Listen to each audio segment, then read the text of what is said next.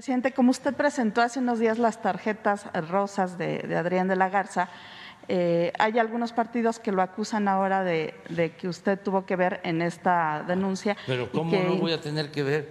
Y que usted está metiendo la mano en las elecciones. Claro que sí, claro que sí.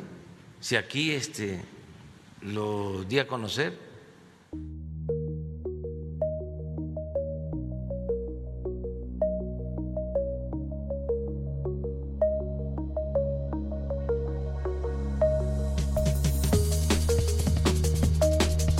GDL Post. ¿Qué tal? ¿Cómo está? Bienvenido. Gracias por acompañarnos. Estos son los otros datos, un programa de análisis, un programa en donde a través de GDL Post llamamos, entre otras cosas, a la opinión pública. Temas que, como usted acaba de ver, no solamente han inundado las redes sociales de comentarios, sino también la preocupación y, por supuesto, habría que ver el eh, el tema internacional, en donde las elecciones del 6 de junio estarían en el ojo del huracán. Orson G., quien es el editor en jefe de, de eh, GDL Post, está aquí con nosotros en los otros datos. Orson, ¿cómo estás? ¿Qué tal, Ramiro? ¿Qué tal, Fer, Miguel Ángel, Juan Pablo? Un gusto estar de regreso en los otros datos, en los que estaremos analizando específicamente el tema electoral en Nuevo León, en Guadalajara, más lo que se sume.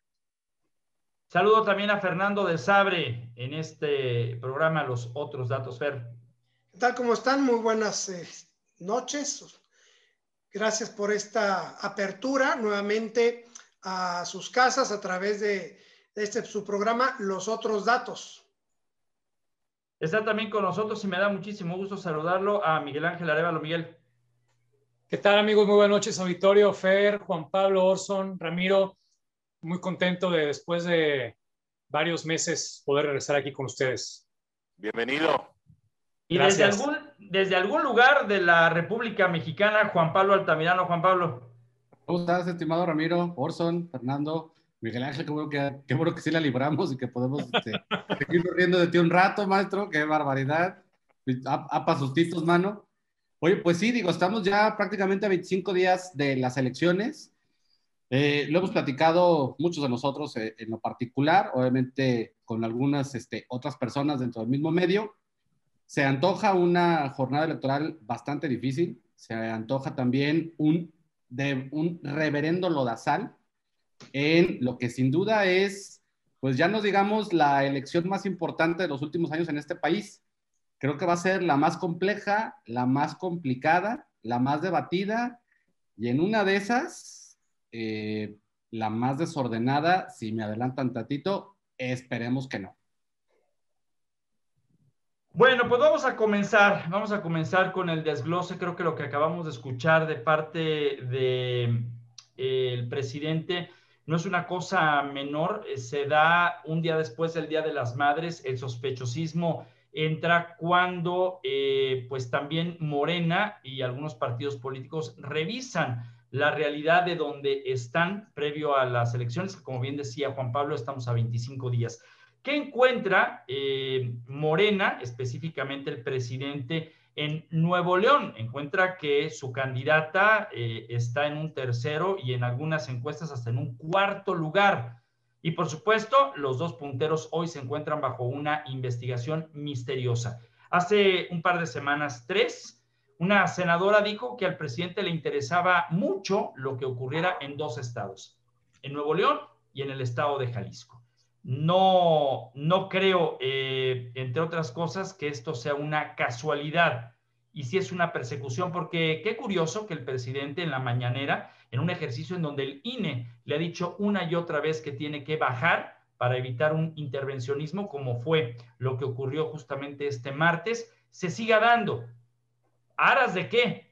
De enrarecer todavía más de lo que las encuestas, las del el comportamiento de las redes sociales con el presidente han dicho que han bajado y han aumentado sus negativos después de la, eh, de la situación de la línea 12 del metro. En fin, esto se convierte cada vez más en una situación muy, muy compleja para el 6 de junio y para los días subsecuentes. Yo, quisiera arrancar, Ramiro, con una reflexión. y es que el presidente dice que es su obligación el cuidar la elección para prevenirla de fraude.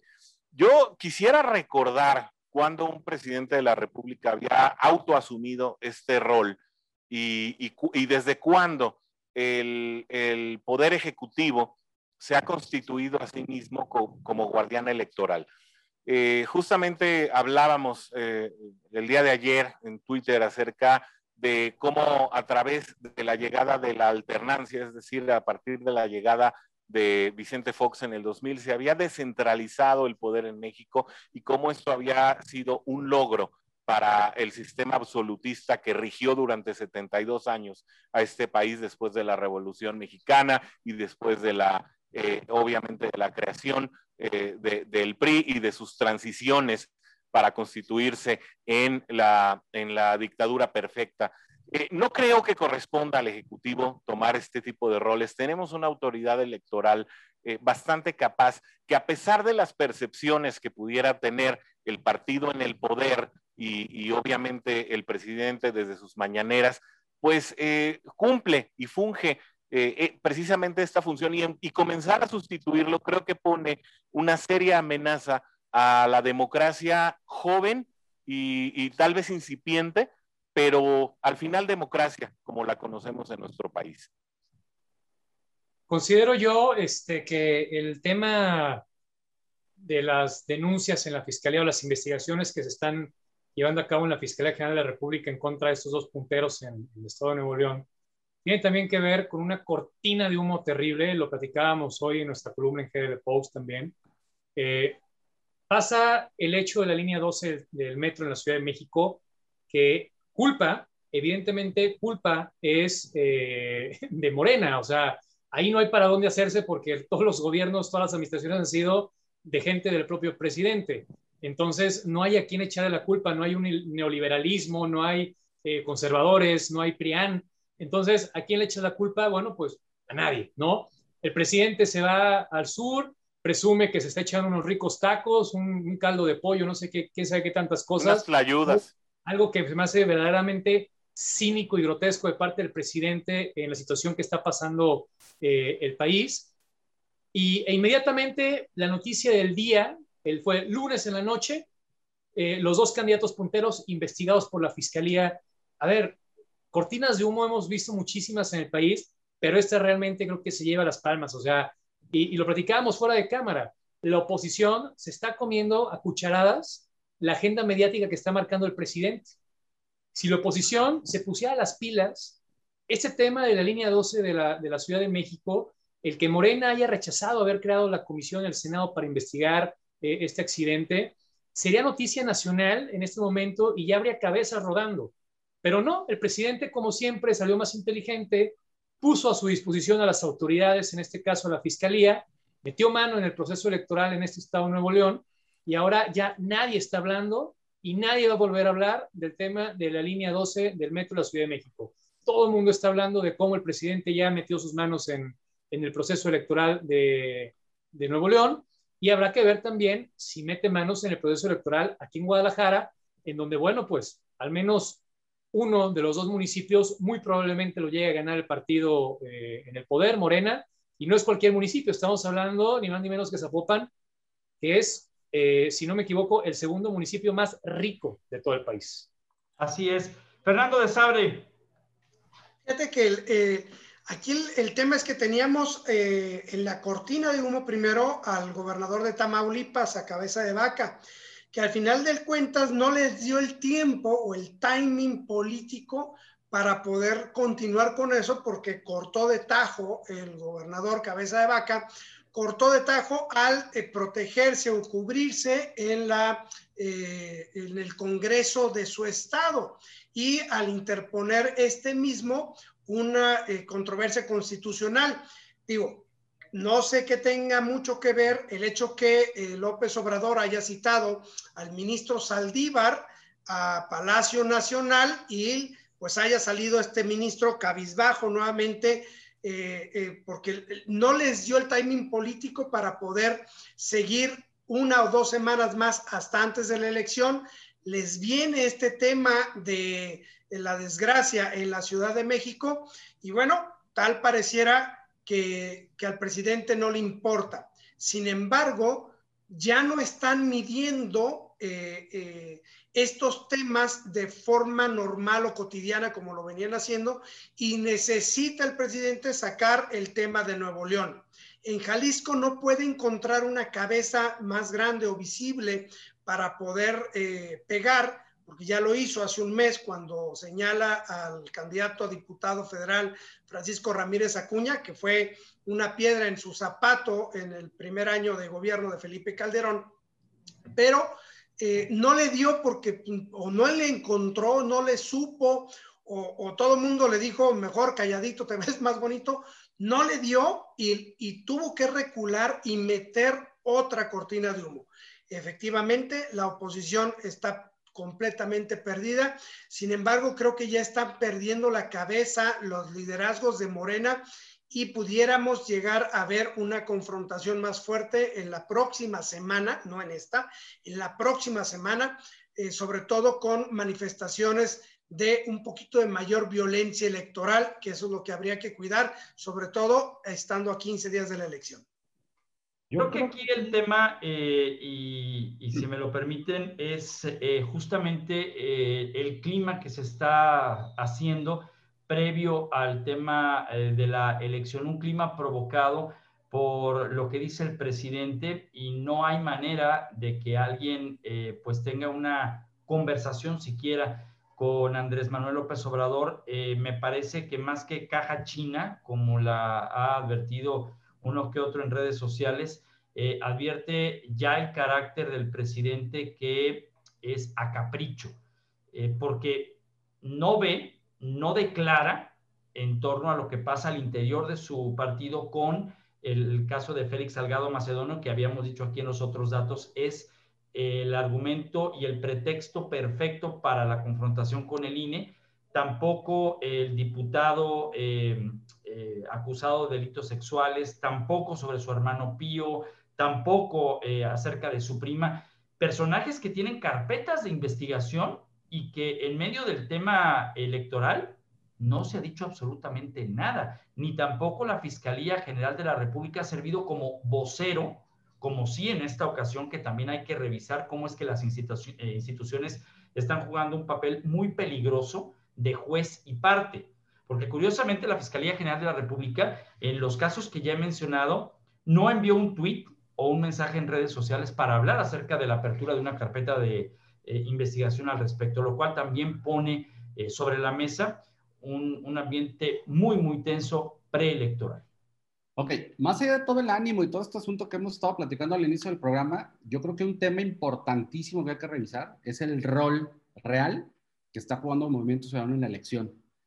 Hay que recordarle al auditorio que Movimiento Ciudadano, fuera de Jalisco, no pinta, es prácticamente inexistente. De hecho, eh, Movimiento Ciudadano cuenta nada más con 25 diputados, si tengo correcto el dato, si no es que son 24, de los cuales, ¿sí? De los cuales 15 fueron por votación este, directa y de esos 15, 14 corresponden a distritos de Jalisco y solamente uno, ¿sí? Se refiere a otro estado diferente de lo que no es Jalisco. En Nuevo León. En Guanajuato. En Guanajuato, gracias, Fer. En Nuevo León, el fenómeno a partir de Samuel García es algo que se cuece completamente aparte y que no tiene nada que ver con el escenario de Jalisco. Aun cuando el gobre se haya ido este, en plena pandemia a la boda de Samuel y de Mariana, no pinta, ¿sí? Entonces, también este asunto que eh, han estado trayendo ahí de que el voto útil y la, la, la, a ver, espérenme. El voto útil no puede ser por movimiento ciudadano, aunque a nivel nacional haya algunas plataformas que así lo, este, lo exhiben.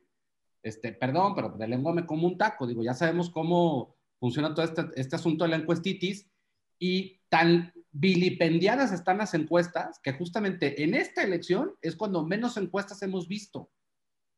Yo veo a los equipos de campaña sumamente preocupados porque no tienen números para contrastar contra otras encuestas o contra otros estudios.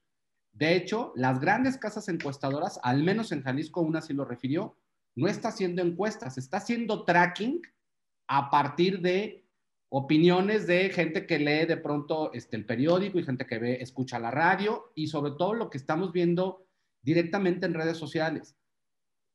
A mí sí me llama mucho la atención este asunto de la famosa investigación por la unidad eh, de inteligencia financiera en Nuevo León, que dentro de los cuatro que son del Movimiento Ciudadano, Samuel, la esposa y los dos papás, perdón, también va Adrián de la Garza del PRI, o sea, es, e, es, ahí un asunto muy, muy raro y creo, yo no había visto nunca este, al presidente pues tan preocupado como si de veras estuviese a punto de perder la elección. No se lo vi ni siquiera a Donald Trump. Entonces, a mí me llama un poco la atención eso, pero bueno, al final de cuentas será responsabilidad del presidente porque tiene tantos eh, frentes abiertos que tarde o temprano le iban a pasar factura. Una, por no atender lo que tenía que atender. Dos, gente que se siente olvidada. Y tres, gente que le encargaron una cosa y de pronto ya le encargas a otra. Y el super secretario, que, en este, que hasta hace unos días todavía era Marcelo Ebrard, pues con el asunto de la línea 12, adiós, o sea, se acaba. Y creo que la que va a empezar a proteger a partir de ahora va a ser justamente Claudia Sheinbaum, con miras a este, al 2024. Pero lo decíamos fuera del aire, es impresionante la cantidad de baba que está comiendo la oposición sin poderse posicionar, ya no digamos desde hace un mes, a partir de la línea 12 a la fecha, es increíble que en la tribuna del Senado, en la tribuna de San Lázaro y en los medios de los que se supone acusa el presidente que están cooptados por los partidos de siempre y los conservadores, bla, bla, bla, no haya una voz de autoridad de parte de quienes hoy ocupan un cargo de, representación popular. O sea, sí es de extrañarse eso, pero de allá decir que no, que está peleado con Movimiento Ciudadano, lo decía yo a Fer este, ayer en una llamada de teléfono que hacíamos. A ver, si usted cree, estimado auditorio, que usted, usted cree que dos políticos se están peleando por lo que vemos en sus declaraciones en los medios, desde ahorita le adelanto, no se están peleando, es parte del circo. El día que dos políticos verdaderamente se peleen, usted y yo ni siquiera nos vamos a enterar. Entonces, también no hay que caer en el, en el juego, porque al final de cuentas este juego tan, de, de, de tanto lodazal, al único que favorece es a Morena. Pero si quieren usar de pronto datos un poquito más certeros en términos de, encuestas, pues yo de pronto empiezo a ver por ahí muchas cabecitas de color azul que estaban escondidas y que ahorita la gente empieza a voltearlos a decir, ¿saben qué? Creo que sí necesitamos alguien con experiencia. Ya esto no se trata de democracia y de no, a ver, estamos hablando de salvar a México, de dejar de estar improvisando y de que de plano este, la cosa se puede poner muy, muy fea a partir de el primer minuto en que abren las casillas. Fernando de Sabre. Sí, yo creo que es, importante el, tema, ahorita lo que decía Juan Pablo es, eh, van a proteger a Claudia Sheinbaum. Yo creo que se la iba a jugar López Obrador directamente con Claudia y no iba a apoyar a Marcelo Ebrard. Y bueno, ahora sí que esto le puede caer como anillo al dedo. ¿Por qué? Porque, porque la candidata para, para López Obrador era, para mí, indiscutiblemente, Claudia Sheinbaum. Entonces tiene que protegerla, por eso es que sale no solamente contra un candidato, sino contra dos en Nuevo León. Lo que decías, Juan Pablo, de la mayoría de Movimiento Ciudadano, pues bueno, aquí el, el tema es que el electorado tendrá que definir su voto y eh, hoy lo comentaba, la elección importante, por lo menos en la mayoría de los estados de la República es la elección federal. Los municipios, discúlpenme, pero pasan a un segundo plano. Las diputaciones locales se vuelven quizá un poco más importantes que los municipios porque recuerden que eh, eh, para poder hacer alguna modificación constitucional se requiere de mayoría de los congresos de los estados aprobando las iniciativas tanto de la, eh, en el Congreso de la Unión, Cámara de Diputados y Cámara de Senadores. Entonces, los congresos es la punta de lanza para poder parar en seco a Morena. Y creo que por ahí en los congresos estatales eh, no, se ha visto que, los, que la oposición, en este, en este caso PAN, PRI, PRD, porque ya hablar de Morena, hablar de, de Verde Ecologista, de PES, de otros partidos políticos, pues bueno, estaríamos hablando de estos eh, diputadetes que eh, estarían eh, haciéndole el caldo gordo a Morena con su voto. Entonces, el, el, tema importante se va a volver el Congreso Federal para detener los avances que López Obrador o las modificaciones que López Obrador pretende hacer de este país, que para nada a nadie le conviene, y sobre todo los congresos estatales, donde podemos hay que calcularle el tema político para ver el número de congresos que requiere eh, Morena controlar para poder hacer modificaciones a la Constitución. Sin embargo, Fer, yo no dejaría eh, tan, en, tan en la sombra o tan arrinconados o tan olvidados a los congresos locales. Si no fuera por los congresos locales, estaríamos hablando de una situación completamente distinta en Tamaulipas. Y, y ojo, eh, porque realmente la relevancia que van a tener todos los procesos en esta intermedia, que normalmente son las menos seductoras de, todas las elecciones, en este caso son cruciales, creo yo, desde el nivel local hasta el nivel estatal y obviamente en el nivel federal, que es donde atinadamente dices tú, y ahí concuerdo contigo, eh, es donde se le va a parar el alto a, este frenesí obradorista con el que eh, se está gobernando al país durante estos últimos eh, tres años. sin embargo, eh, sí es importante eh, dos cosas. La desarticulación de estos gobiernos estatales que también están eh, de alguna manera, como dices tú, haciéndole el caldo gordo al presidente al, darle seguidilla a varias de sus iniciativas y por supuesto los congresos locales que puedan defender en un momento dado a estos gobernadores ante los embates, sobre todo pensando en la segunda parte del sexenio. esa es la lectura que yo le daría. Déjenme, déjenme eh, nada más retomar un asunto eh, en torno al clima previo al 6 de junio, que incluso involucra a estados como Jalisco, en donde por el momento no hay ningún tipo de investigación por parte de la federación a algún candidato. Lo que, lo que sí es un asunto que justamente este martes derivó en una marcha de miles, el tema de los desaparecidos y los tres jóvenes eh, en donde la fiscalía pues advierte que fueron confundidos presuntamente por la delincuencia organizada, básicamente un cártel, eh, una célula delictiva. El asunto también empieza a tener matices aquí en el estado de Jalisco que no estarían beneficiando para nada al partido en el poder, es decir, movimiento ciudadano. Y pareciera que es una guerra justamente eh, indirecta de Morena al respecto, sumado con el asunto de la falta de agua, etcétera. O sea, también aquí en el estado de Jalisco, si no hay una investigación a los candidatos, también hay temas de inseguridad y falta de servicios que estarían complicándole a Movimiento Ciudadano el tema de poder llegar a, a ganar porque hay un desconcierto social, pero también la marca Morena en el estado de Jalisco no es bien vista. Orson. Sí, eh, en definitiva yo creo que se han abanderado eh, distintas eh, causas para el golpeteo político en el que se ha llegado a un nivel de mezquindad bastante severo. podíamos ser testigos también como el fin de semana pasado en que la primavera también pues sufrió otro incendio ocasionado aparentemente por un rayo que cayó en el paraje donde se originó el incendio eh, y cómo precisamente Morena y simpatizantes y afiliados utilizaron esto como bandera también para atacar al gobernador y pues prácticamente a, todo movimiento ciudadano, ¿no? Eh, es, este tipo de golpeteo político pareciera que, que estuviera eh, oportunamente esperando el desastre para poderlo achacar al gobierno en turno. Y, eso creo que no abona a la democracia, sino que por el contrario, le da revés al, panorama político eh, del momento.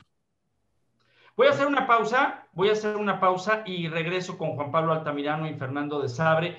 Estamos deshojando ahora sí que la margarita en un tema como es el del previo al 6 de junio, justamente como decía Juan Pablo Altamirano, a 25 días de la elección. Regresamos a los otros datos. Guadalajara es nuestra. GDL Post.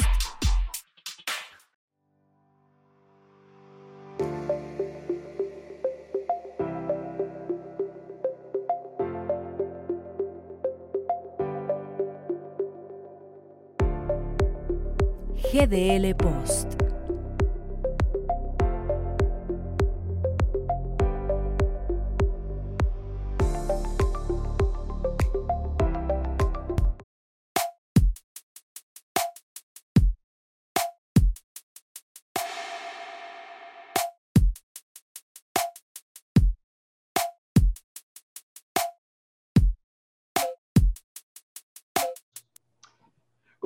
En esto que son los otros datos. Puede vernos a través de nuestro canal de YouTube. Suscríbase a GDL Post. Póngale a la campanita porque no solamente este programa, sino también el resumen de noticias con mi tocayo Ramiro Marmolejo y otros contenidos más que se encuentran ahí en el canal de la flechita, además de nuestro portal gdlpost.com. Retomamos el tema con Juan Pablo Altamirano rumbo a las elecciones y específicamente el caso Jalisco Movimiento Ciudadano y Morena. Juan Pablo. Gracias. Yo me gustaría, antes de abordar e, este tema de Jalisco particular, al comentario que hacía Fernando de Sabre en términos de los congresos. Porque es importante eh, la parte del Congreso Federal y los congresos locales. Más allá de que en el Congreso Federal necesitamos un contrapeso justamente para el presidente, para toda la bola de disparates y cosas que de pronto eh, pues hacen que a muchos se nos prendan las señales del arma, también es cierto que se requiere del Congreso local para una reasignación del presupuesto. va a legislar el Congreso Federal, van a asignar recursos este, a Jalisco. Habrá que ver si quienes conformen la nueva este, Cámara, esperando que sea obviamente la mayoría de oposición, podemos recuperar esos 9 mil millones de pesos que no le están llegando en este momento este, a Jalisco y que obviamente son sumamente importantes para asuntos, por ejemplo, como el de la CONAFOR, que decíamos este, antes de irnos al corte, para atender cierto tipo de necesidades. Obviamente, ahora sí, en términos correctos de, eh, o concretos, perdón, de Movimiento Ciudadano dentro de Jalisco, yo volvería al, al comentario del bloque anterior. A ver, fuera del estado de Jalisco, Movimiento Ciudadano prácticamente no pinta. Entonces es una realidad. Eso hay que decirlo con todas sus letras, aunque a los señores naranjas no les guste. Y este asunto de la supuesta pelea y el, levantamiento de voz de Dante Delgado contra Andrés Manuel, híjole, este, pues yo la verdad es que no se las compro a ninguno de los dos, o sea, honestamente no, ¿por qué? Porque lo que hemos visto en el gobierno local, concretamente el, el caso de Jalisco, el modus operandi es exactamente el mismo desde Palacio Nacional nada más a nivel estatal, pero es exactamente el mismo, es negar las cosas, es echarle la culpa a alguien más, es decir, vamos a investigar y nunca dar con nada, y se le van, se le desajustando un montón de cosas en donde pareciera que lo único importante ahorita para el movimiento ciudadano es terminar de la mejor manera posible el famoso peribus.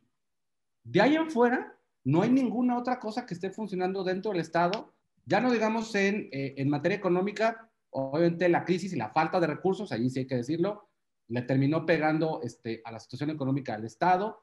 De la parte de seguridad, nos hemos cansado de leer notas este, a lo largo de los últimos meses en, en, el Estado. Lo de estos tres hermanos es verdaderamente lamentable y es más lamentable que pasen horas antes de que la autoridad obviamente se pronuncie en contra, pero pues al final de cuentas, pues no se ve una estrategia de para dónde vayan a ofrecer algún tipo de solución o qué se va a trabajar o qué se va a hacer.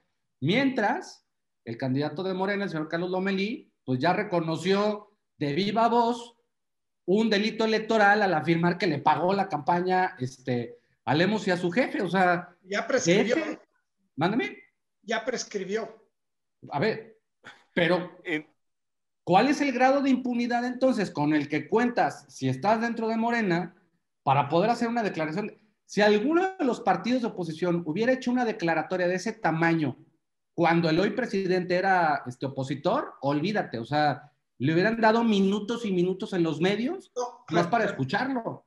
Te, voy a, interrumpir aquí. Hay, un asunto este, que, que siempre, digo, eh, por ejemplo, voy a hablar del caso del PAN, que conozco mucho más de cerca. No le entran porque son es un partido que siempre ha estado protegiendo. El meterte ese tipo de cosas es ser perredista, es decir, el hecho de, incendiar y de, y de meterte para, para generar esa, esa, esa, bronca, yo entiendo que debiera en este momento de, potencializar esa declaración para decir el señor Lomelí es igual o peor de corrupto que Andrés Manuel, que Pablo Lemos y que Enrique Alfaro. Sin, embargo, el, hecho de que un partido político abandere esa, esa causa va a incendiar las cosas y no es conveniente. Hay, hay cosas que hay que ver que es el bien superior. Y ante este, esta declaración, este mal superior o este mal que, que, que, fue partícipe el señor Lomelí, pues bueno, legalmente ya no puedes. Pues no vamos a incendiar el país. Hay que decirle a la gente, y creo que este es un medio excelente para podérselo decir, que va a llegar a muchos, decirle, ese señor ya sabíamos, es corrupto, es corruptor, y sobre todo indecente, porque ese tipo de cosas pues se las debió de haber callado, la saca porque trae un coraje interno. Entonces, eso es lo que hay que señalar y hasta ahí, y la gente se va a dar cuenta de eso. Digo, yo pero aquí es un asunto, ¿eh? Es decir, eh, lo que acaba de decir Juan Pablo Altamirano es algo eh, que embarraría a todos, porque eh, Lomelí dice que él financió la campaña de Lemus. Ojo, Ahí el tema es que la mea culpa también se castiga. Y, ya por parte del candidato de Guadalajara por Fuerza por México, Gustavo Delgadillo, pues, eh, perdón, Gustavo Flores eh, Delgadillo, ya presentó una denuncia. A esa denuncia le tienen que dar seguimiento, porque ahí es un tema complicado en donde también, perdón, la expresión, eh, Lomelí escupió para arriba. A ver, yo estoy de acuerdo en eso, Ramiro, pero el tema y de lo que muchos ciudadanos creo estamos hartos. Y es por eso que yo soy tan, eh, vaya, tan vociferante con la oposición, es en este país nunca pasa nada. Y cuando pasan y suceden este tipo de cosas, de todas maneras, nunca pasa nada. O sea, ahorita, si tú revisas las redes y empiezas a ver ya, obviamente, movimientos muy radicalizados, ya muy radicalizados como puede ser Frena, en donde, no, que sí, lo vamos a meter al bote. Perdón, de como dice Fernando, de lengua me como un taco. A ver si los siguientes que lleguen, teniendo mayoría, se van a atrever a sentar un precedente que después, en los años venideros, se les pudiera revertir. Pues eso nunca lo hemos visto en este país. O sea, creo que eso es lo que estamos alegando en este momento. Y por eso es cuando la gente dice, no, es que Movimiento Ciudadano y Morena son, no, a ver, no hagamos, no nos hagamos bolas. Movimiento Ciudadano se formó, en Jalisco se formó exactamente igual que como se formó Morena, con la pedacera de todos los demás partidos en donde no lograron quedar. Esa es la realidad. Es que Movimiento Ciudadano no puede ser igual que el Morena. Son exactamente lo mismo, nada más que uno es a nivel estatal el otro es a nivel nacional. Han ido juntos en elecciones, Juan Pablo. Han ido juntos cuando era convergencia. No, y además, a ver, bastaría con revisar en las últimas votaciones en donde se está modificando a modo la constitución, en cuántas de ellas verdaderamente ha ido, cuántos del PAN, cuántos del PRI, cuántos del PRD y cuántos del Movimiento Ciudadano. Carajo, estamos hablando de 25 diputados, tampoco estamos hablando de 100, ¿eh? Estamos hablando de 25 de un total de 500 diputados. Entonces, eso es a lo que le tiene, eso es lo que creo que nos toca a nosotros este, con este tipo de espacios, decirle a la ciudadanía, hey, ojo, lo importante es el Congreso Federal, así como dijo Fernando, ubica bien que lo que está en juego es rescatar el rumbo que queremos en México y la parte de los dineros y la utilización de los dineros. O sea, no es, posible que el metro de la Ciudad de México, a consecuencia de lo que digan, tenga un subejercicio de más de 1.600 millones de pesos y el gobierno federal esté comprando dos estados de béisbol. Perdón, no mamen. Mira, eh, lo más lamentable de esta plática, no de los otros datos, lo más lamentable de las pláticas de, cómo se encuentra en estos momentos el ánimo de la gente, versa en la falta, la falta de compromisos, la falta de discurso de los comos vemos a los candidatos enfrascados en temas personales, en desacreditar a otros, y eso está empezando a mermar en el ánimo de la gente que dice, ¿y para qué voto si todos son iguales? Y es que de qué servirá votar, y es que el desánimo le va a beneficiar justamente a Morena, que es el que ha sabido durante estos tres años revolver las aguas. ojo también con lo que a veces se nos olvida y es historia. Cuando Andrés Manuel López Obrador entra a la presidencia, a los pocos meses hubo elecciones, y ustedes se recordarán en dónde, al menos en tres estados, en donde el PRI arrasó. Sí, claro. Abajo a Morena. Eso se nos olvida cuando hoy ocurre esto en Nuevo León y ocurre en otros puntos de la República Mexicana en donde Morena no va a la cabeza, ni siquiera en alcaldías. La sorpresa puede darse en zona metropolitana de Guadalajara, incluso me atrevería a decirlo en Zapopan. Es decir, ojo ahí. Mm, tenemos que exigir a los candidatos que el discurso sea con propuestas, no con descalificación. Pero es que, a ver, es que, es que ese es parte del tema, Ramiro. El problema de la, que la gente no se interesa en política es porque cree que andar en política significa meterte en un partido político o andar de chairo o, de grillo, no, no se trata de eso. Meterte en política es ocuparte de los temas que te llaman la atención. Digo, a, la única persona a la que yo le he escuchado cosas en serio, sí, si tú quieres es de la vieja Guar y ta, ta, ta, pues es el señor Ramírez Acuña que va a competir por el Distrito 10. A ver, oye, digan los cómo. Pues es que para que te expliquen los cómo, tiene que ver con el presupuesto. Y si el presupuesto está cooptado por el presidente, pues entonces, ¿cuál? Pues olvídate de los combos, simplemente no va a haber dinero porque el dinero no va a llegar a los estados. Lo que está en juego ahorita en esta elección es el Congreso Federal. Yo concuerdo con Fernando, oye, pero que a la alcaldía, híjole, pues ahora sí, dadas las cosas, por ejemplo, en Nuevo León, donde tienes que escoger entre el chikungunya, el dengue y la malaria, pues ahora sí que para el que tengas mejor defensas. Pero lo importante ahorita es el Congreso Federal. Ese es el que necesitamos ahorita rescatar. Vendrá una segunda etapa en donde si por fin dices, bueno, la alianza, ¿no? Este, esta, esta coalición de Va por México logra la mayoría, perfecto. Ahora hay que ver y rogarle a Dios para que no se vayan a brincar y se vayan a cambiar de bancada porque ya los cooptó este, el partido en el Poder Federal, ¿no? O sea, por ahí. Va, Fernando. Yo creo que el, eh, aquí, bueno, el Congreso, los congresos de los estados son importantes para efectos de los cambios constitucionales no para los efectos financieros del reparto del, dinero, porque el billete de la federación llega al Estado y ya va etiquetado para los programas que hay. Y quien etiqueta es el Congreso Federal, no el presidente de la República. Entonces, una, ya advirtió que eh, este vejete, este, se me fue el nombre de Andrés Manuel, ya advirtió que de perder la mayoría, vetará el presupuesto. Entonces, desde ahorita tenemos que estar trabajando, tienen que estar trabajando los congresos de los estados con su gobernador para poder adecuar ese presupuesto, porque se va a ejercer el presupuesto del año inmediato anterior. Tienen que trabajar con ese presupuesto para poder este, llegar a los programas y las promesas. Efectivamente, perdón, perdón, espérame, perdón, perdón, es que creo que esto sí, perdón, perdón que te interrumpa, pero creo que eso es muy importante porque es justamente lo que estamos hablando de la, la parte de lo sal.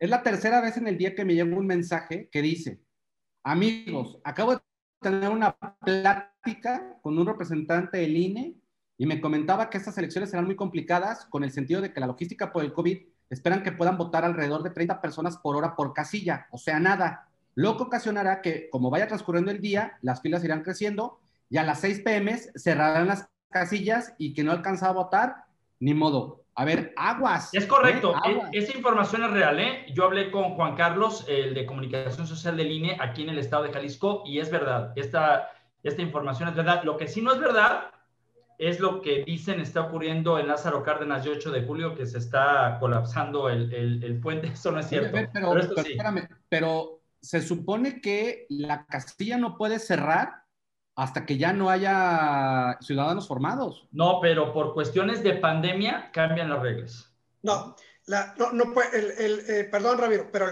está, muy, está establecida en la ley electoral, precisamente, y, en los, y en los acuerdos y en la normatividad para esta elección, eso, eso no se modifica independientemente de la pandemia.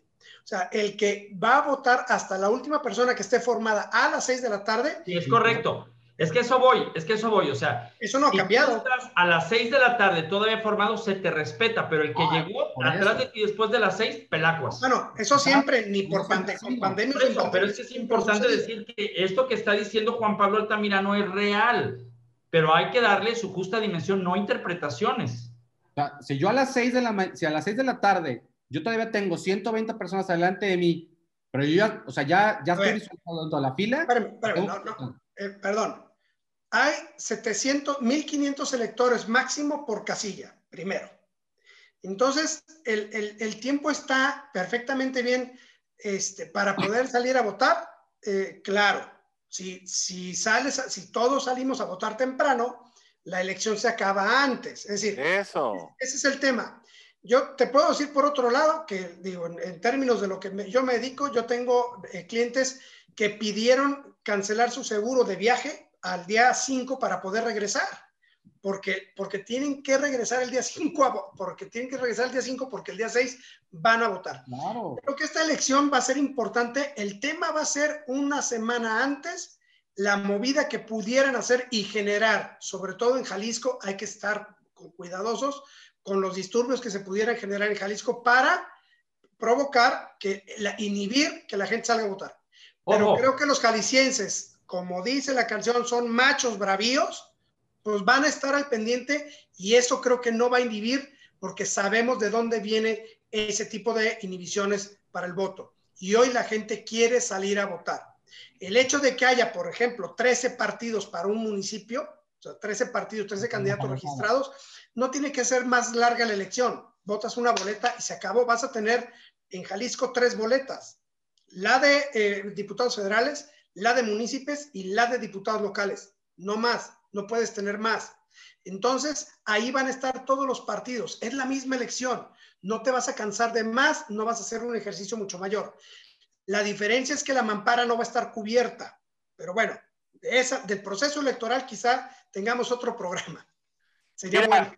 yo, yo creo que hay que ser muy claros, ¿no? Si quiere votar, vaya temprano y así como en la fila de, de las cadenas de hamburguesas, no quiera llegar a escoger ahí en, en, en el mostrador, llegue con su elección ya hecha. Muchas gracias por dejarme participar en este yo- segundo yo bloque. diría, si, si te formaste para las hamburguesas y te formaste para las donas gratis, no tienes excusa, te tienes que ir a formar para votar. Y, y vaya Oigan. temprano, con eso lo hacen. Oigan, esto que dijo Fernando de Sabre debe de ponernos a la reflexión. Hay que recordar que viene después del proceso electoral, eh, más bien después de las campañas, hay un día en el que se decreta la veda, que me parece que es el día El 2. miércoles 2, el miércoles 2 terminan y son cuatro días de veda electoral hasta el día de la elección. Ojo con esos cuatro días, porque eh, pueden pasar muchas cosas en el plano federal y en el plano estatal. ¿A qué me refiero? Disturbios, situaciones en donde los candidatos, los partidos, el gobierno no puede hablar. Debe haber un silencio. ¿Tú crees que el Y hay- presidente no va a hablar esos cuatro días? Nos vamos. Esos cuatro días va- vamos a escuchar hablar de todas las bondades de Morena. A lo mejor ese día nos van a conocer los resultados. Orson, ¿en dónde, en dónde en GDL Post pueden encontrar los otros datos? Pues muy fácil, Ramiro. Yo creo que cada vez es más accesible. Eh, suscríbase a este canal de YouTube, píquele a la campanita para que le avise cuando esté no solamente los otros datos, sino toda la información eh, que se sube a las redes sociales a través de estas plataformas. Eh, nos puede encontrar en Twitter, nos puede encontrar en Facebook y ahora también donde encuentre su podcast favorito, ya sea en Spotify, ya sea en Apple Podcast, ya sea en Google Podcast, por donde quiera puede encontrar los otros datos y todo el contenido de GDL Post. Muchas gracias a Juan Pablo Altamirano, gracias a Fernando de Sabre y a Orson Jesús Ramiro Escoto. Está usted informado. Hasta la siguiente semana en otro más de los otros datos.